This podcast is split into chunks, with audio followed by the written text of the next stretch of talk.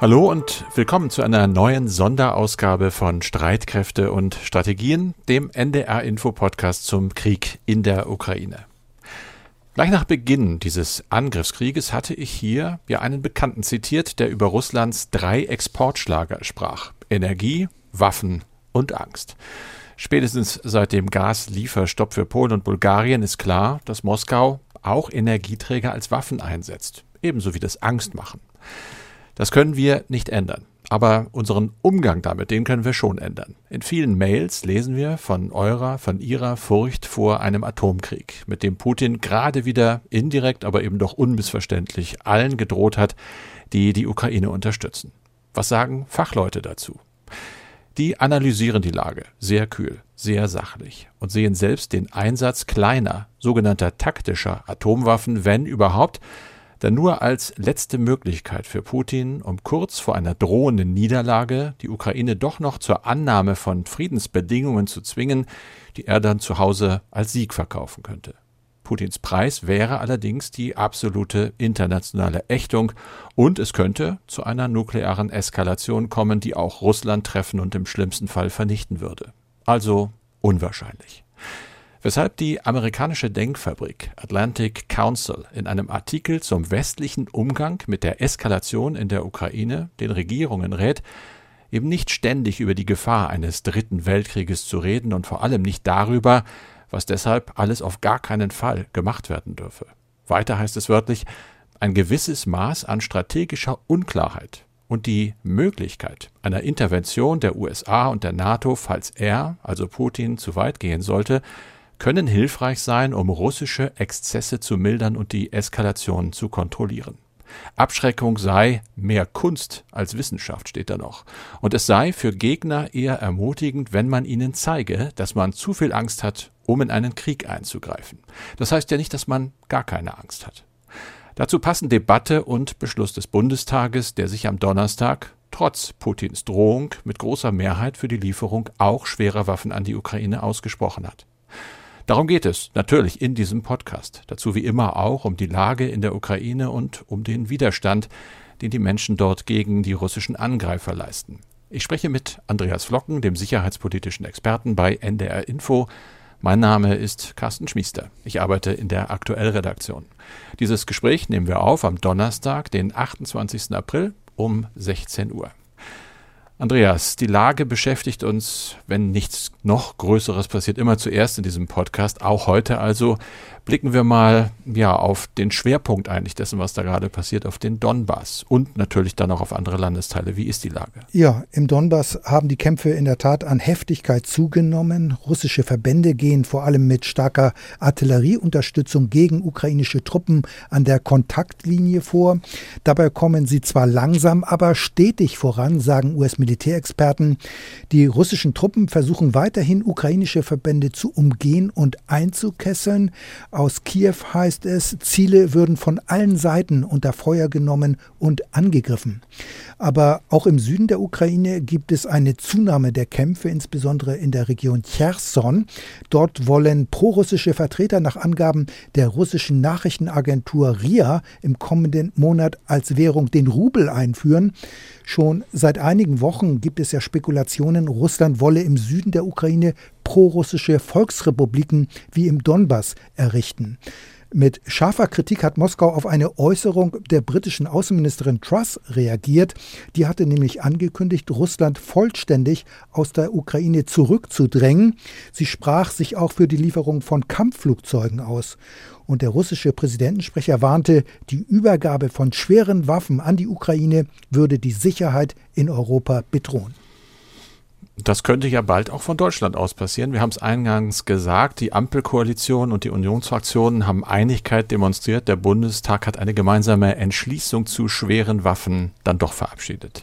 Ja, das hat er gemacht. Der Bundestag hat mit breiter Mehrheit diese Entschließung zu den schweren Waffen beschlossen. 586 Abgeordnete stimmten dafür, 100 dagegen. Der Antrag hat zwar keine verbindliche Wirkung, er ist aber trotzdem ein klares Signal des Bundestages.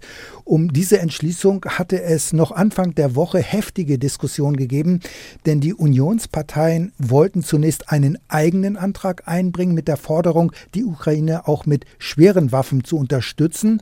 Aus Sicht der Bundesregierung bestand die Gefahr, dass dieser Antrag der Unionsparteien Abgeordnete der Ampelkoalition in Bedrängnis hätte bringen können, die für die Lieferung von schweren Waffen sind.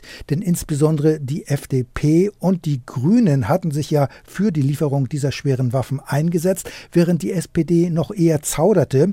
Auch der Bundeskanzler war zunächst gegen die Lieferung schwerer Waffen.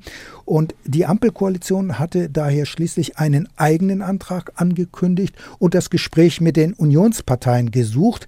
CDU, CSU hatten dann ihren Antrag zurückgezogen und den Antrag der Ampel unterstützt. Und der Hintergrund ist, Anfang der Woche hat die Bundesregierung entschieden, nun doch schwere Waffen direkt an die Ukraine zu liefern, nämlich rund 50 Gepard-Flugabwehrpanzer. Das hat Verteidigungsministerin Lamprecht am Dienstag beim Unterstützertreffen Treffen auf der US-Base in Rammstein angekündigt. Das ist ja auch schon ein Kurswechsel der Bundesregierung, denn vor allem in der SPD hatte man doch ziemliche Bedenken bei einer direkten Lieferung von schweren Waffen. Aber bei einem Festhalten an dieser Position hätte sich die Bundesregierung im Bündnis vermutlich isoliert. Das ist nun nicht so weit gekommen, aber so eine Entschließung ist natürlich eine eher komplizierte Geschichte. Du hast da mal genau reingeguckt. Was steht denn drin? Ja, da steht ziemlich viel drin, denn der Antrag ist äh, rund äh, zehn Seiten lang und es mhm. geht vor allem um die Solidarität mit der Ukraine. Aber entscheidend ist natürlich der Satz, in dem die Bundesregierung zur Lieferung schwerer Waffen aufgefordert wird. Wörtlich heißt es da in der Bundestagsentschließung, neben der umfassenden ökonomischen Isolierung und Abkopplung Russlands von den internationalen Märkten ist das wichtigste wichtigste und wirksamste Mittel, um den russischen Vormarsch zu stoppen, die Intensivierung und Beschleunigung der Lieferung wirksamer, auch schwerer Waffen und komplexer Systeme durch Deutschland in enger Abstimmung mit unseren Partnern in NATO, EU und der Welt. Zitat Ende.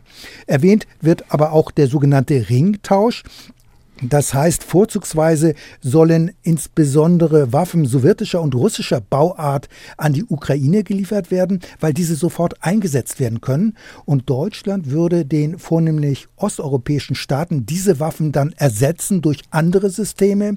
Weiter wird angekündigt, dass Deutschland aktiv auf Länder zugehen wird, um ihnen die Beteiligung an einem Ringtausch anzubieten. Es ist ja bereits mit Slowenien ein solcher Tausch in Vorbereitung. Das heißt, Slowenien gibt T-72 Kampfpanzer an die Ukraine ab und wird dafür Marder-Schützenpanzer und Fuchs-Transportpanzer von Deutschland bekommen. Dieser Ringtausch scheint ein Modell mit Zukunft zu sein, zumindest ausbaufähig. Man hört, da ist zumindest ein weiterer Ringtausch noch in Sicht. Ja, das sieht so aus. Die Tageszeitung Die Welt berichtet, es sei nun auch ein Ringtausch mit Tschechien geplant. Jedenfalls habe es einen entsprechenden Vorschlag der Bundesregierung gegeben. Eine Liste mit möglichem in Frage kommenden Waffenmaterial sei bereits in Tschechien übergeben worden. Prag hat ja schon vor einiger Zeit schwere Waffen an die Ukraine geliefert. Neben BMP-1 Schützenpanzern sollen auch T-72 Kampfpanzer weitergegeben worden sein. Das sind ja solche Systeme noch aus sowjetischer Zeit, also kein Problem für ukrainische Soldaten damit umzugehen. Anders sieht es ja wohl aus beim Gepard, also beim deutschen Flugabwehrpanzer, lange schon ausrangiert, aber eben auch relativ komplex. Der soll ja direkt an die Ukraine gehen und es gibt noch andere Probleme als mögliche Ausbildung oder wieder Fitmachung dieser alten Panzer. Ganz banal, Probleme mit Munition. Ja, so ist es. Der Flugabwehrpanzer hat eine 35 mm Zwillingskanone. Das ist ein eher seltenes Kaliber für eine Maschinenkanone und das Waffensystem ist ja vor zehn Jahren von der Bundeswehr ausgemustert worden. Das heißt, die Bundeswehr hat hierfür praktisch keine Munition mehr. Hergestellt wird dieses Kaliber in der Schweiz. Die Schweiz ist aber neutral und daher darf die Munition nur mit Zustimmung der Regierung in Bern durch Deutschland an die Ukraine weitergegeben werden werden. Ein entsprechender Antrag ist aber bereits im März nach einem Bericht der Frankfurter Allgemeinen Zeitung abgelehnt worden. Also jetzt muss Deutschland zusehen, wo es die Munition herbekommen kann, denn ein Panzer ohne Munition macht natürlich überhaupt keinen Sinn und möglicherweise kommt die Munition nun aus Brasilien, denn der Gepard-Panzer ist auch an Brasilien verkauft worden und es heißt, es gebe Gespräche über den Verkauf von mehreren 10.000 Schuss Munition. Carsten, du hast Dienstag ja schon über den bisher eher ergebnislosen Besuch von UN-Generalsekretär Guterres bei Putin in Moskau gesprochen. Er ist dann in die Ukraine weitergereist und hat sich unter anderem zerstörte Vororte der Hauptstadt Kiew angesehen. Wie war denn seine Reaktion auf die Verwüstungen und die offensichtlichen Kriegsverbrechen dort? Die war eigentlich zweigeteilt. Also sie war emotional, dazu komme ich gleich. Sie war dann aber auch natürlich äh, ja angemessen seines Amtes. Er ist halt UN-Generalsekretär und er hat Moskau aufgefordert, dem Internationalen Strafgerichtshof bei der Untersuchung möglicher Kriegsverbrechen zu helfen, mit diesem Strafgerichtshof zusammenzuarbeiten. Und das zeigt mal wieder, wie Diplomatie funktioniert. Das ist natürlich ein frommer Wunsch. Äh, Moskau wird das auf gar keinen Fall tun und das weiß Guterres auch. Aber gesagt werden muss es ja wohl, damit man hinterher sagen kann, man hat es gesagt. Mehr ist dabei nicht rausgekommen. Er ist äh, in Butscha gewesen, ansonsten auch in anderen Plätzen, wo es äh, mit großer Wahrscheinlichkeit eben doch Kriegsverbrechen durch russische Soldaten gegeben hat. Es gibt mittlerweile viele, viele Quellen, die davon sprechen. Human Rights Watch ganz offen auch. Es gibt Zeugen. Eigentlich keine wirklichen Zweifel mehr, nur eben noch kein Urteil. Deshalb sind wir ja immer etwas vorsichtig, das äh, als Tatsache zu behaupten. Er hat gesagt, der Krieg ist eine Absurdität im 21. Jahrhundert, aber er ist eben auch eine Realität. Das hat er sich heute angeguckt. Es ist der erste Besuch äh, des UN-Generalsekretärs in der Ukraine seit Beginn des Krieges. Viele sagen reichlich spät. Viele sagen auch viel zu spät. Emotional wurde er dann aber eben auch angesichts ja, dieser zerstörten Städte da. Wir kennen das ja alles. Die Bilder sind tatsächlich furchtbar. Er hat gesagt, er stelle sich seine Familie vor in einem dieser zerstörten Häuser. Er sehe seine Enkelinnen in Panik herumlaufen. Es gebe keine Möglichkeit, dass ein Krieg im 21. Jahrhundert akzeptabel sei. Damit hat er natürlich recht. Keiner wird ihm widersprechen und trotzdem werden Kriege geführt. Das zeigt eben auch die ganze Hilflosigkeit auch der Vereinten Nationen. Er hatte ja Guterres äh, beim Besuch in Moskau ganz konkrete Vorschläge eigentlich schon unterbreitet, aber eben keine Zusagen bekommen. Es gab kein grünes Licht für den Vorstoß, eine Kontaktgruppe ins Leben zu rufen, die zum Beispiel für sichere Fluchtkorridore aus umkämpften Städten sorgen sollten. Auch mit seinem Vorschlag, gemeinsam mit dem Internationalen Komitee des Roten Kreuzes eine Rettungsaktion für Menschen in Mariupol zu starten, ist überhaupt nicht positiv äh, zur Kenntnis genommen worden. Das Thema werde weiter bearbeitet, hat Kreml-Sprecher Peskov erzählt am Tag nach dem Treffen und das wissen wir auch, was damit gemeint ist. Man stehe im Kontakt mit, äh, also zwischen den Vereinten Nationen und dem, dem äh, russischen Verteidigungsministerium. Man gebe auch, so sagt Moskau, nach New York notwendige Informationen weiter, wie sich das Anliegen des Generalsekretärs umsetzen lasse. Zu Deutsch, es passiert nicht wirklich irgendetwas und die weiteren äh, Erwartungen auch vielleicht nach dem Besuch, dass es irgendwelche Regelungen oder Erleichterungen geben könnte, die sind eigentlich ziemlich gering. Es ist also schon fast so, dass man sagen könnte, das ist eine gescheiterte Mission gewesen.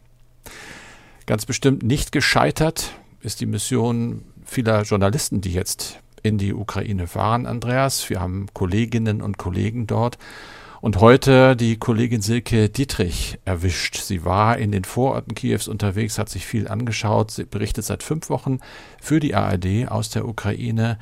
Ich habe sie am Nachmittag in einer Tankstelle äh, bekommen über eine Leitung. Da hat sie ihr Auto mal kurz abgestellt. Eine Tankstelle mit einer richtig guten Internetverbindung. Eine seltene Gelegenheit, fast mal live mit ihr zu sprechen. Und ich habe sie natürlich auch angesprochen auf den Widerstandswillen der Menschen, der ungebrochen scheint. Das ist ja auch unser Eindruck aus der Distanz, trotz vielleicht sogar wegen all der Gräueltaten. Die erste Frage an Sie war ganz einfach, was macht die Ukraine eigentlich so stark im Kampf gegen die russischen Angreifer? Ich glaube, das ist äh, diese riesige Solidarität, die es gibt von dem verhältnismäßig kleinen Land gegen diesen großen Aggressor Russland. Und ich habe auch das Gefühl, dass die Ukrainer sich immer mehr wieder auf ihre Tradition besinnen. Also ich war in verschiedenen Kursen zum Beispiel, alle versuchen jetzt ukrainisch zu reden, selbst die Menschen, die ja sehr oft gerade im Osten eigentlich ihre Muttersprache Russisch, die versuchen jetzt nur noch ukrainisch zu reden und sich darüber dann zu identifizieren. Es gibt unheimlich viel Musik, ganz viele Sprüche, die hier angesagt sind, die überall rumgehen und die jeder dann benutzt, zum Beispiel von einer Band, die am Anfang irgendwie sagt, schönen guten Abend, wir sind aus der Ukraine. Das ist ein Song geworden, der auf allen Radiostationen läuft. Auf den Plakaten an den Straßenrändern hängen Schilder, da steht entweder der Tod oder eine freie Ukraine. Ich habe das Gefühl, dass wirklich der Willen hier zu gewinnen und auch gegen Russland stattzuhalten absolut ungebrochen ist. Wie sieht das mit den Gefühlen der Menschen aus? Das, was du schilderst, ist ja sozusagen eine, eine positive Widerstandskraft. Die Leute haben mhm. Freunde verloren, Familien verloren. Gibt es da nicht auch wirklich blanken Hass? Der ist natürlich auch da, auf jeden Fall. Also ich merke das vor allen Dingen häufig, äh, wenn wir darauf kommen, dass, und ich sage, dass ich aus Deutschland komme. Da kommt kein Hass jetzt, da ist auch keine deutschen Feindlichkeit. Aber für die Ukrainerinnen und Ukrainer ist eigentlich klar, es kann nur zwei Seiten geben in diesem Krieg. Es kann nicht so ein sowohl als auch und entweder oder, sondern dass man sich komplett entscheiden muss. Und da war natürlich oft auch in der Diskussion, warum Deutschland bislang noch keine schweren Waffen geliefert hat, warum Deutschland immer noch nicht aus der Komfort Komfortzone rauskommt und auf russisches Öl und russisches Gas verzichtet und so zu 120 Prozent die Ukraine unterstützt. Aber der Hass auf Russland, äh, der wächst auf jeden Fall, der ist groß. Kommen wir mal zu Mariupol, die Stadt, über die wir in diesem Podcast immer wieder reden. Sie gleicht einem Trümmerfeld. Du hast mit einer Familie aus der Stadt gesprochen, die dir ihre Situation geschildert hat und für die sich das Leben von jetzt auf gleich eigentlich komplett geändert hat, alles auf den Kopf mhm. gestellt. Ja, absolut. Also es war eine junge Verkäuferin. Der Mann hat eigentlich am Hafen gearbeitet. Die hatten eine ganz normale Drei-Zimmer-Wohnung mit ihrer jungen Tochter, die neun Jahre alt ist. Und dann meinte sie, von heute auf morgen war alles weg. Kein Strom, kein Gas, kein Internet, keine Heizung. Also drinnen war es genauso kalt wie draußen und das waren Minustemperaturen. Der Mann ist nach draußen gegangen in den Stadtpark, weil Mariupol ist eine eigentlich sehr moderne Stadt gewesen und hat da dann Bäume gefällt mit den Nachbarn, damit die mit Holz dann Feuer machen konnten, um sich A, selber zu wärmen, aber auch um da ihr Essen zu kochen. Also die Frau meinte, sie war auf einmal komplett in die Steinzeit katapultiert und dann eben nicht nur das, sondern dann sind die Nachbarhäuser zerbombt worden, die selber hatten kein Dach mehr über dem Kopf, haben wochenlang im Flur geschlafen, weil sie wussten, das sind die dicksten Wände. Und sie hat dann sehr rührend vorgemacht, wie sie ihre Tochter beschützt hat, indem sie dann abends wirklich so halb über ihr lag, wenn die Bomben fielen. Und dann hatte sie sich vorgenommen, es kann eigentlich jetzt nur noch wir müssen jetzt hier raus. Alle haben immer gesagt, warte noch, warte noch, vielleicht wird's noch besser. Aber dann hatte die kleine Tochter Geburtstag und sie hat gesagt, das war die Motivation, wir haben es gewagt. Und auch der Weg raus ist schwierig. Wir haben ja gesehen, die ganzen Korridore haben nicht funktioniert. Die Russen haben viele Autos nicht durchgelassen und die Busse nicht, aber die haben es geschafft. Zum Teil hat mir noch ein anderes Mädchen erzählt, dass sie wirklich an jedem Checkpoint das Fenster runtergekurbelt hat, die Arme nach oben gehoben hat und gerufen hat, hier sind Kinder an Bord. Hm. Stichwort Kinder. Wie ist denn eigentlich die Situation der Kinder in der Ukraine? Das muss für die ja nun besonders fürchterlich sein, sowas zu erleben. So, also einerseits, andererseits, viele mhm. werden auch beschützt. Ich habe hier mit einem jungen Vater gesprochen und der hat gesagt, er hat Kinder im Alter von vier und sechs und denen hat er erzählt, dass das alles nur ein Training ist und dass das ein Spiel ist. Er hat mit denen äh, das tägliche in den Keller laufen, die Bomben, die russischen Soldaten, die die gesehen haben, daraus ein ziemlich großes Spiel gemacht. Ich finde bislang die Kinder, die ich getroffen habe, sehr tapfer. Auch das Mädchen, was dann erzählt hatte, dass sie sich aus dem Fenster gehängt hat, die hat gesagt, ich habe die ganze Reise für uns gerettet. Ich bin hier eine Heldin, aber ich habe auch mit einer Psychologin gesprochen und die meinte, das wird noch dauern und irgendwann nach, erst nach vielen Tagen und Wochen, dann wird es wahrscheinlich rauskommen, dass man eben sieht, wie sehr diese Kinder doch gelitten haben unter der Situation. Wie informieren sich eigentlich die Ukrainerinnen und Ukrainer über den Krieg? Wir in Deutschland hören ja fast ausschließlich davon. In Russland hört man nichts, was nicht durch die staatliche Zensur geht. Wie sieht das im Land selber aus?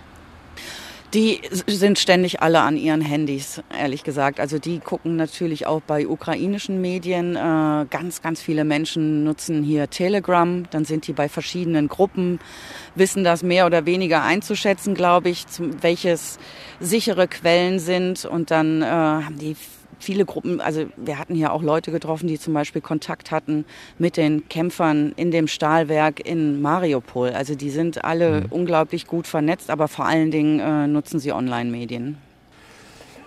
Glauben die Leute noch an einen Sieg gegen Russland? Ja, also das wirklich egal, mit wem ich rede. Wir waren vor zwei Tagen noch auf dem Land und äh, die, wir fragen die stellen ständig diese Frage eigentlich jedem. Und ein Bauer hat mir dann geantwortet, zu 120 Prozent. Und ich glaube, das ist die Antwort, die tatsächlich hier von vielen kommt. Ja. Wenn diese Hoffnung nicht da wäre, wären die Menschen, glaube ich, viel zu verzweifelt. Das war die Kollegin Silke Dittrich. Ich habe mit ihr gesprochen, als sie unterwegs war, auf dem Rückweg von einem Recherchetermin zurück nach Lviv im Westen der Ukraine. Sie hatte an einer Tankstelle gehalten, wo es gerade Internetverbindung gab.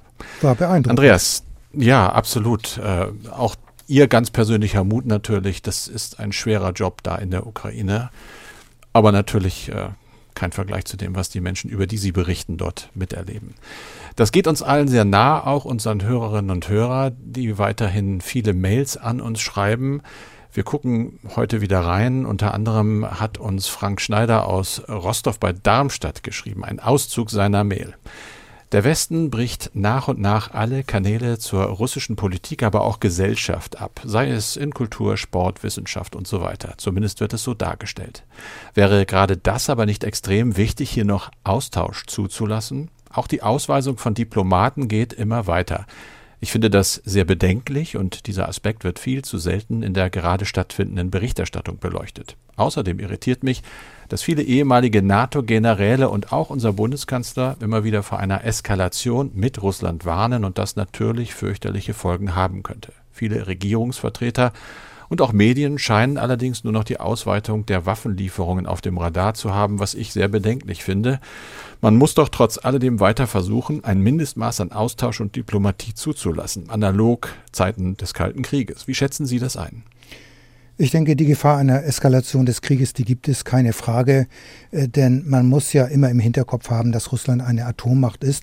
Andererseits bleibt natürlich der Eindruck, dass Russland ganz bewusst versucht, mit solchen Drohungen die Unterstützer der Ukraine einzuschüchtern und äh, zu verängstigen. Eine Eskalation des Krieges würde aber umgekehrt auch fürchterliche Folgen für Moskau haben. Und daher sollte Russland schon aus eigenem Interesse den Krieg nicht von sich aus verschärfen. Natürlich sollte man versuchen, den Krieg auf diplomatischem Weg zu beenden. Und es gibt ja auch Gespräche. In dieser Woche ist ja zum Beispiel der UN-Generalsekretär nach Moskau gereist und hat auch mit Putin gesprochen. Auch der österreichische Bundeskanzler war kürzlich in Moskau. Zudem haben Bundeskanzler Scholz und auch Macron sowie Erdogan immer wieder mit Putin telefoniert, manchmal stundenlang. Aber die Gespräche waren bisher alle nicht erfolgreich. Und es sieht so aus, dass der Grund vor allem die Unnachgiebigkeit des russischen Präsidenten Präsidenten ist.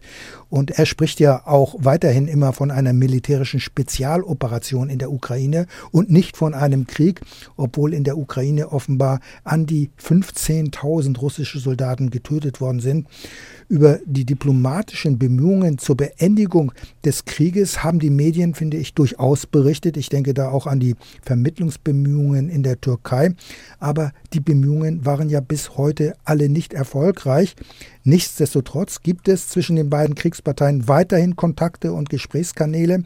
Allerdings liegen die Positionen sehr weit auseinander, sodass es auch hier bisher keine Fortschritte gegeben hat.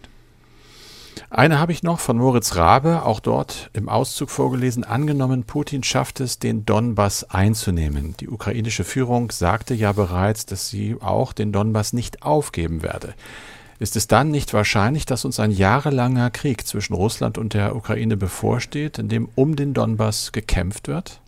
Das kann durchaus sein, dass der Krieg lange dauern wird. Möglicherweise dauert er nicht Monate, vielleicht geht er auch in das kommende Jahr hinein und vielleicht dauert er sogar auch Jahre.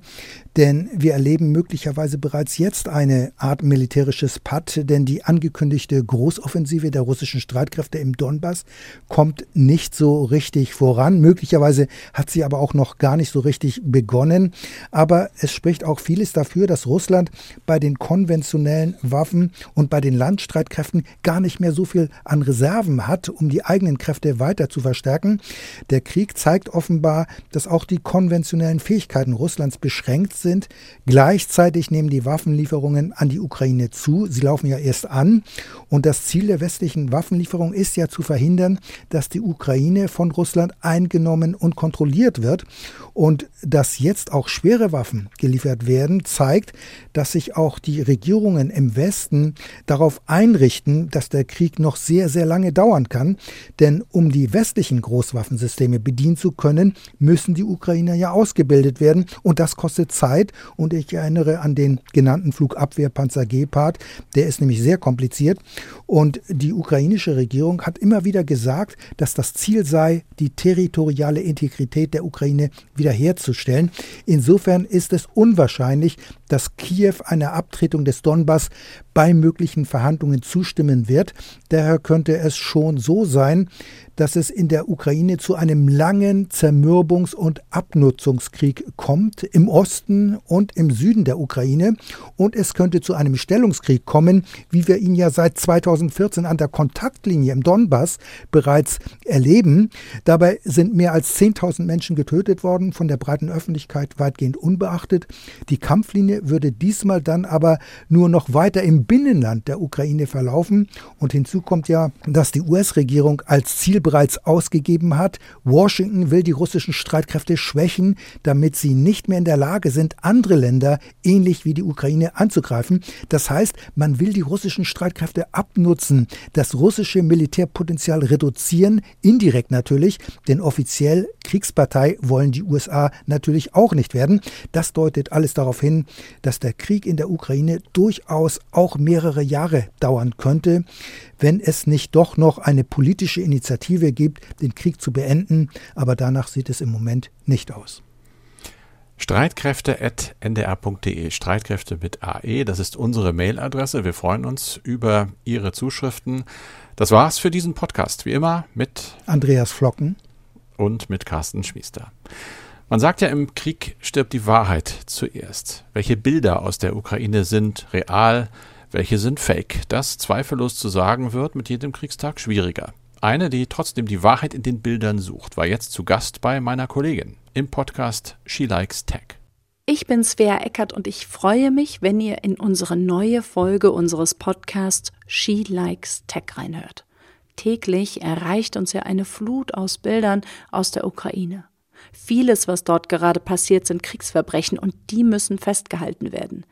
In dieser Folge spreche ich mit einer Top-Expertin aus dem Bereich OSINT, Open Source Intelligence, und sie macht genau das. Sie verifiziert und dokumentiert mit Hilfe von öffentlich verfügbaren Quellen Kriegsverbrechen. She Likes Tech gibt es unter anderem in der ARD Audiothek.